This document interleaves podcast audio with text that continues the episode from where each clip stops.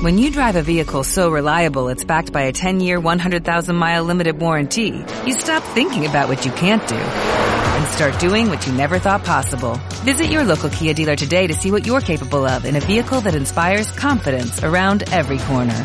Kia, movement that inspires. Call 800-333-4KIA for details. Always drive safely. Limited inventory available. Warranties include 10-year 100,000-mile powertrain and 5-year 60,000-mile basic. Warranties are limited. See retailer for details.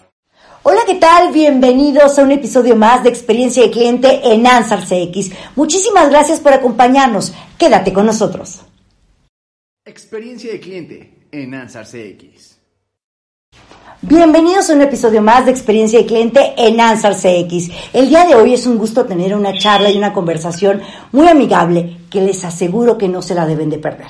Está con nosotros Carlos Martínez. Muchísimas gracias, Carlos, por acompañarnos al episodio de hoy de Experiencia de Cliente en Ansar CX. ¿Cómo estás? Muy bien, Eva. Muchísimas gracias por la invitación. Aquí encantado de, de de estos temas.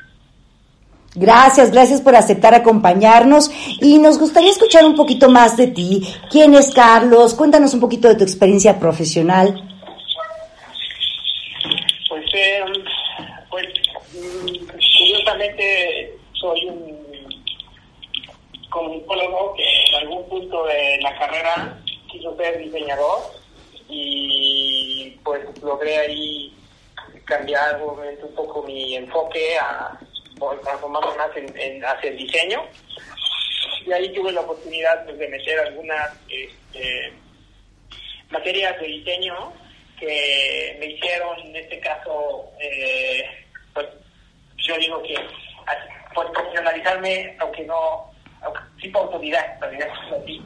Y después tuve la gran oportunidad de trabajar en varios despachos de diseño, que creo que ahí fue donde acabé yo de transformarme de comunicólogo a diseñador y luego, irónicamente, hice una maestría en comunicación, cultura y tecnología, eh, como tratando de buscar y encontrar eh, pues, la forma de, de combinar eh, esta idea de, de, de lo que podría ser, por ejemplo, el diseño como una herramienta de de valor para los proyectos, ¿no? Ese fue un poco el enfoque de mi tesis de maestría y de ahí pues tuve la suerte de pasar a trabajar a varias consultorías también de temas de innovación y diseño estratégico y todo y, y llegó un punto en que pues buscándome dar así un poquito de pausa eh, me regreso a Puebla y con unos amigos fundamos eh,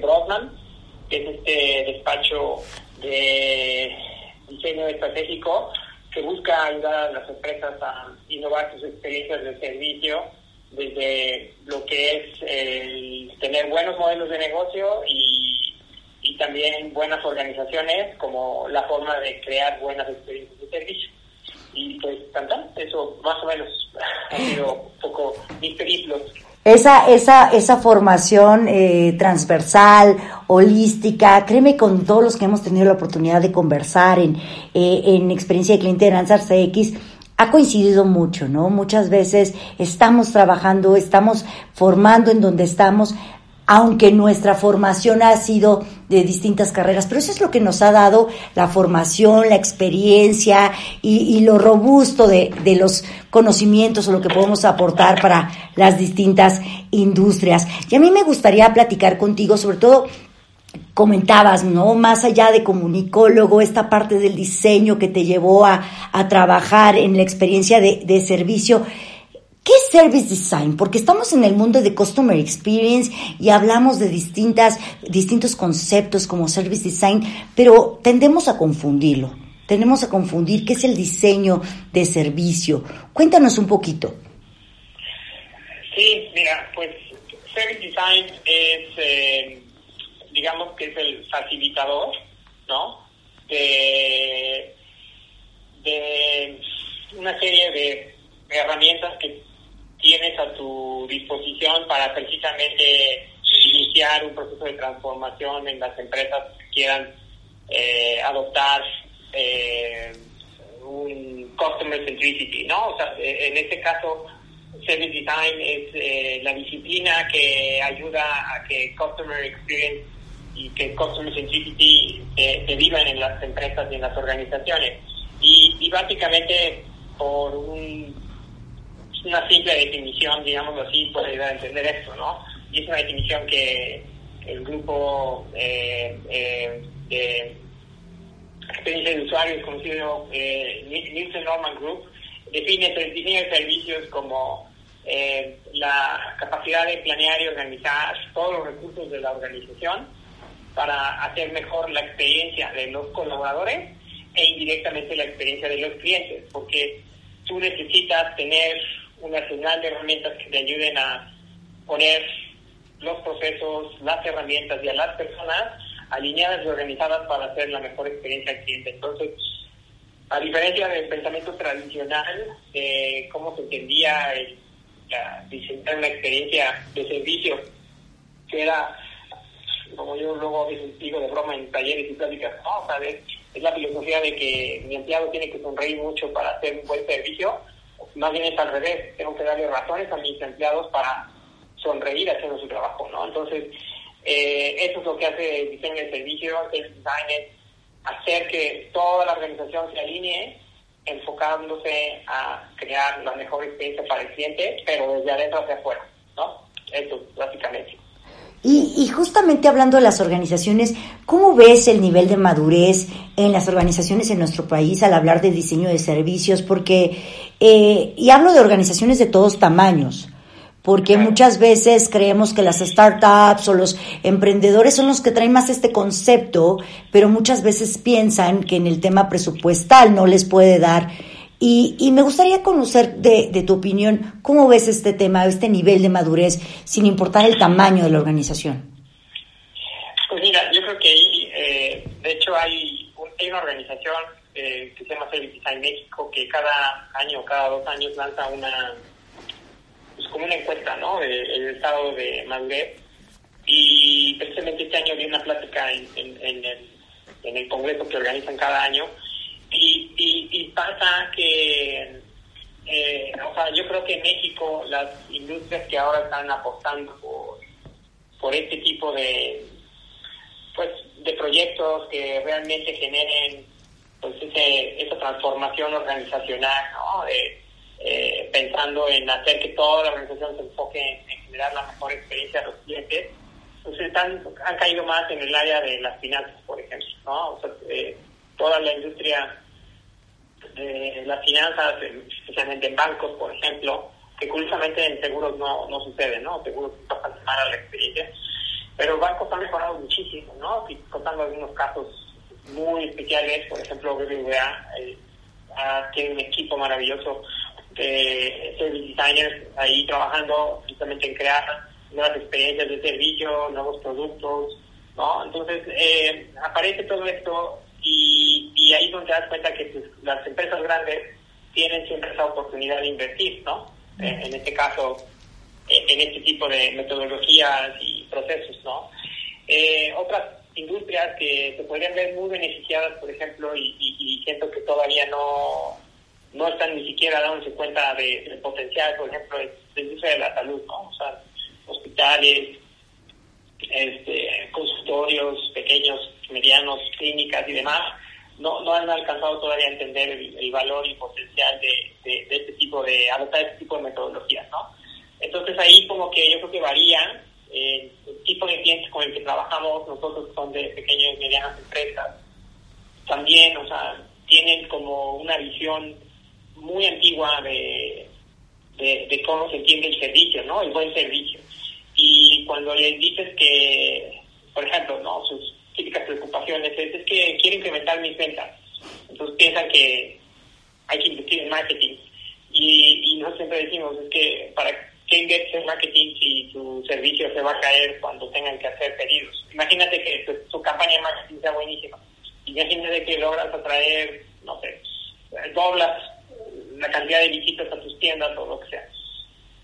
Vas a fallar el doble o el triple en la entrega de producto, en la atención que pueden brindar el personal de piso en tus tiendas, etc, etc. Entonces, mejor primero enfócate en dar una mejor experiencia de lo básico, en la ejecución básica, y ya después preocúpate por ofrecer a lo mejor servicios cosméticos o accesorios, como los llamamos luego, eh, como generar esas pequeñas experiencias de deleite que, que no ayudan a resolverle a los clientes las cosas, sino que más bien maquillas sus deficiencias como con, con, experiencias pues, huecas, ¿no? Que no, que no aportan realmente valor a, a, lo que el cliente está esperando. Entonces, yo creo que varía, pero sí se está dando un cambio, se está profesionalizando mucho y, está buenísimo porque pues lo ves, ¿no? Cada vez, eh, cada vez más eh, te topas con eh, empresas que lo están haciendo muy bien, startups que sí están saliendo ahorita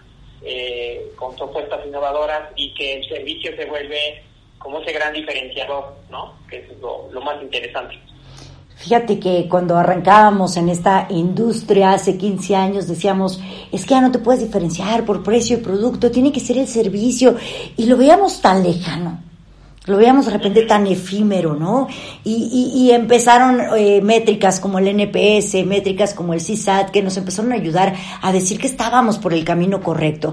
Pero todavía eh, yo encuentro en nuestro país, sobre todo, eh, no tanto un nivel de madurez, sino un nivel de temor que hay que ir venciendo que hay que continuar profesionalizando, pero sobre todo también hacerles ver a los altos ejecutivos y a la parte de estrategia del retorno de inversión que, realmente tiene eh, el trabajar en diseñar mejores servicios. Pero, pero ¿cómo sé, Carlos, cómo sabemos que nuestra organización, independientemente del tamaño, está lista para un diseño de servicios? Híjole, este, o sea, que todo tiene que ver eh, o sea, ahorita con la COVID, ¿no? Eh, con la COVID ahorita ha pasado que muchas empresas tuvieron que verse o se vieron forzadas, digamos así, a empezar a, acelerar un proceso, por ejemplo, de transformación digital, ¿no? De empezar a incorporar pues, que el e-commerce en, sus, sus canales, este, apareció pareció una necesidad porque de repente algo que a lo mejor parecía muy lejano, ahora dice, ching, ¿ya cómo le hago? ¿no? entonces de repente, pues, obviamente empiezas apoyar en algunos servicios o aliados complementarios como repartidores y creas esta página donde a lo mejor ahora le pueden compartir productos, tus servicios, pero otra vez pasa lo mismo, ¿no? Entonces, si tú no sabes diseñar tu proceso de, en este sentido, entender que qué es lo que quiere lograr la persona, ¿no? O sea, en este sentido, qué resultado está esperando, qué... Y, aquí hablaríamos hasta de distintos niveles de, de resultados y metas, ¿no? O sea, pues una cosa es entender que yo necesito, no sé, hacer un pedido de la forma más ligera, más sin fricción, digámoslo así, pero luego también está el que de repente todo el mundo empieza a hacer lo mismo y ahora otra vez qué ofrezco yo distinto, pero entonces aparece la oportunidad de diseñar una experiencia de servicio, como por ejemplo un seguro que rompe con todos los clichés que tiene la industria de los seguros, y entonces puede brindarle a las personas esta verdadera pues, experiencia diferenciada, ¿no? Y que realmente le ayuda a alcanzar sus metas, pero desde, una, desde un punto de vista de, un seguro, ¿no? Eh, de lo que puede aportar un seguro, ¿no? hoy sabemos que los seguros en general son pésimas experiencias desde la contratación, de cuando tienes que, este, tienes un accidente o una emergencia y lo lento que es el proceso de, papeleo, pero eso no lo es, es el, de repente eh, estás en medio de esa emergencia y toda la letra chiquita aparece, ¿no? Y en lugar de parecer que te están apoyando, o sea, parece que te están poniendo las trabas para pues, sobrellevar eh, esta emergencia situación. Entonces, creo que en ese sentido estamos viviendo sí un cambio, pero muchas empresas no están conscientes de ese cambio y siguen anclados en que ah, precio, ah, este, marketing, ah, no, o sea, ya no, o sea, ya no, ya no funciona y y a nosotros en lo personal nos ha pasado de tener que hacer pues mucho picar piedra y educar mucho al cliente sobre ciertos aspectos y cuestiones como el valor de diferenciarse a través del servicio o de la experiencia. ¿No? Y, y, cambiar mindsets y modelos mentales de que, ah, servicio es sonreír a mi cliente, ¿no? No, servicio es ayudar a que tu cliente logre sus metas. Entonces ahí, o sea, ese, ese es el punto difícil, digámoslo así, pero bueno, ahí, ahí vamos poco a poco y, y con algunos casos interesantes. Sigamos en el camino entonces de evangelizar, de seguir profesionalizando, de, de cambiar este mindset, de esta cultura y, y, y, sobre todo que vean los, los beneficios a largo plazo. Muchas veces queremos quick wins, queremos eh, ver beneficios o retornos de inversión a, a corto y largo, a corto y mediano plazo, que no es malo, por supuesto que no todos en función de la estrategia y del negocio, pero si, si hablamos de diseñar servicios con esta estrategia de largo plazo, que no nos tenga que forzar a estar a cada rato rediseñando, rediseñando, ojo, no quiere decir que no estemos innovando o buscando la constante eh, mejora, sino que, que sea un, un crecimiento a largo plazo y no más bien un tema de reacción, como nos pasó con COVID. Exacto, exacto, exacto. Pero yo creo que dentro de lo, malo lo bueno. O sea, yo creo que muchas empresas que ya lo tenían en su mesa, el, el, el, pasar un proceso de transformación digital, por ejemplo, ¿no? Eh, pues lo están haciendo y ahora lo interesante es eso, ¿no? O sea, cómo están trabajando con eso y, y, qué es lo que están logrando, ¿no? Y cómo están aprendiendo y, y que al final eh, pasar un proceso de transformación digital que está íntimamente ligado con un con pasar con un proceso de transformación de, de cultura de servicio y, y, y, experiencia de cliente y demás, también está relacionado con la parte humana. O sea, no nada más son las herramientas, sino, sino toda esa parte como a nivel de organización, cómo, cómo, cómo pensamos como organización y cómo empezamos a realmente a pensar diferente. Y viene todo un proceso de cambio de métricas y de, y de eh, internas que se llevan a cabo para premiar ciertos tipos de comportamientos. Y, entonces creo que al final, de lo malo lo bueno es que se está acelerando y, y, y, algunos ya empiezan a ver el valor, el valor de este tipo de, de, de, de enfoques y filosofías de, cómo puede llegar a ser entonces un verdadero diferenciador y, y entonces la apuestan y, y, y, y, pues se transforman, ¿no? Que eso es lo, interesante. Y además con eso, como dices tú, con resultados, ¿no? Que además ahí yo creo que el tema de los resultados, eso también es algo que, híjole, cómo cuesta trabajo, cómo cuesta trabajo explicar, ¿no? Porque eh, cuando haces una campaña de marketing, pues evidentemente la campaña pues, te da resultados en el sentido de, no sé, leads, o te genera impactos, o engagement, ¿no? Las típicas métricas. Pero o sea, es inmediato, pero yo siempre digo que se vuelve hueco, porque si tu servicio no, no tiene la capacidad de sostener el flujo la visita o, o, o, o, las preguntas y luego las que te pueda hacer un cliente que se va, se va a caer, entonces ya lo que pagaste de publicidad, sí, perfecto, te sirvió momentáneamente, pero después, al final, la gente pues ya no va a regresar porque tuvo una pésima experiencia en algo tan básico como recibir tu pedido a tiempo, ¿no?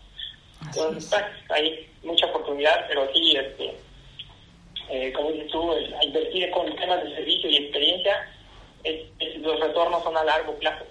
Y eso es ahí lo difícil a veces de vender, a largo plazo. Y es nuestra chamba y sigamos picando piedra y sigamos creando contenidos y sigamos profesionalizando y sigamos eh, generando comunidad eh, de este, con este tipo de información para que entonces no tengamos que, que, que no sea tan duro el tocar tantas puertas, ¿no? ¿Algún libro, alguna lectura que, que, nos recomiendes para adentrarnos aún más al maravilloso mundo de experiencia de cliente y de eh, diseño de servicio?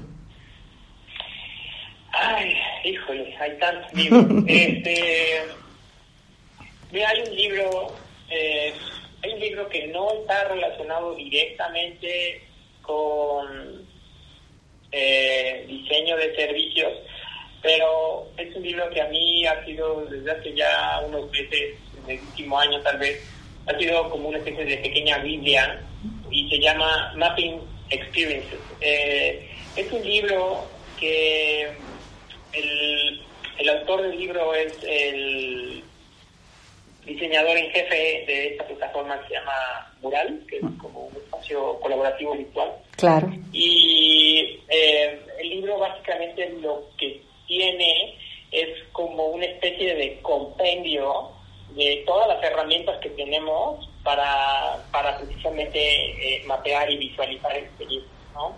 Entonces es, una gran Biblia porque te, da todo, todo el panorama de estas herramientas que puedes, pues ahora sí que utilizar para generar eh, visiones colaborativas de una experiencia, cómo usas las propias eh, herramientas de visualización para, por ejemplo, entrenar y capacitar equipos, cómo te sirven esas mismas herramientas para visualizar estrategias de, que te generen esa diferenciación. Entonces, es un libro que a mí me ha inspirado muchísimo a cada rato, tanto en talleres o pláticas en la misma práctica que hacemos en Broadman, pues lo usamos de referencia y, lo consultamos para, oye, creo que este proyecto podríamos utilizar este tipo de herramienta o este tipo de ejercicio, porque también vienen algunos ejemplos de talleres y, cosas que se pueden llevar. Entonces, este libro a mí personalmente me encanta. Además tuve la oportunidad este año de tomar un taller con,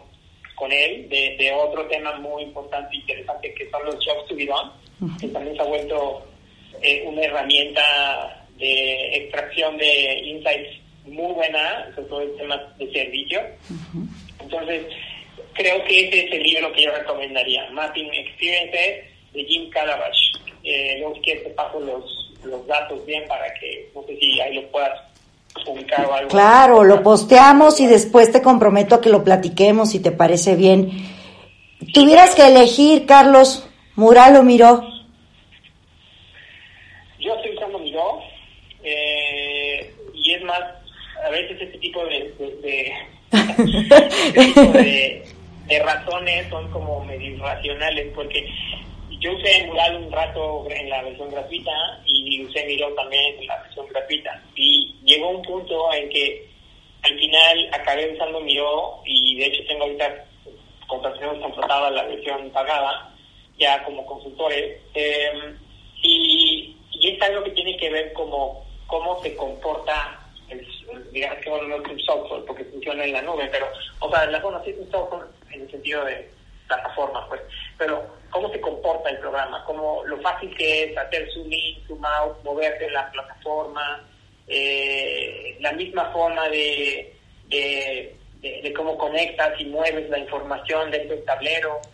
Eh, he asistido a algunos talleres de hechos en mural y y no se siente igual, ¿no? Es algo más de sensación, ¿no? Me siento más cómodo usando el video. Y, y mira, y eso que hemos estado usando la herramienta para, para talleres, claro. ha sido también un tema difícil, ¿no? sí. Con los clientes, por ejemplo. Extraño los post-its, Carlos. no, sí, está cañón, o sea, porque ahora el cliente, con muchos de los clientes que te toca trabajar, son clientes que están acostumbrados a trabajar en Word, Excel, PowerPoint, y de repente les dices, ah, mira, es que esto es como si fuese un espacio infinito, y de repente ven todo, o sea, pero ¿cómo me muevo? Y oye, ¿y dónde está? O sea, no están acostumbrados a este tipo de interactividad, ¿no? Entonces, pues hemos desarrollado una serie de pues actividades previas a los talleres que tenemos, como hacerles que hagan tareas ahí para que se vayan familiarizando y luego vayan aprendiendo pues, usar hasta cosas básicas como hacer un post-it, cómo escribir en un post-it virtual, ¿no?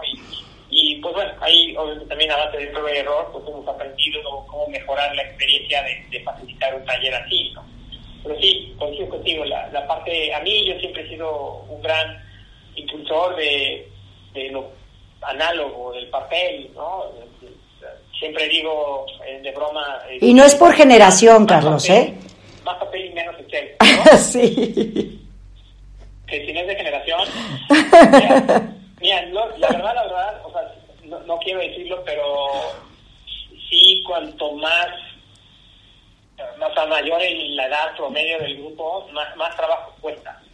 Pero yo creo que esto tiene que ver por la incapacidad de muchos que tenemos ya que crecemos de querer aprender cosas nuevas, ¿no? Entonces, creo que ahí hay que tener mucha más paciencia, eh, más ejercicios para que se suelten y, al final que vean las bondades ¿no? de, poder trabajar así.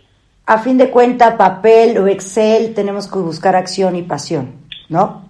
Exacto. Venga.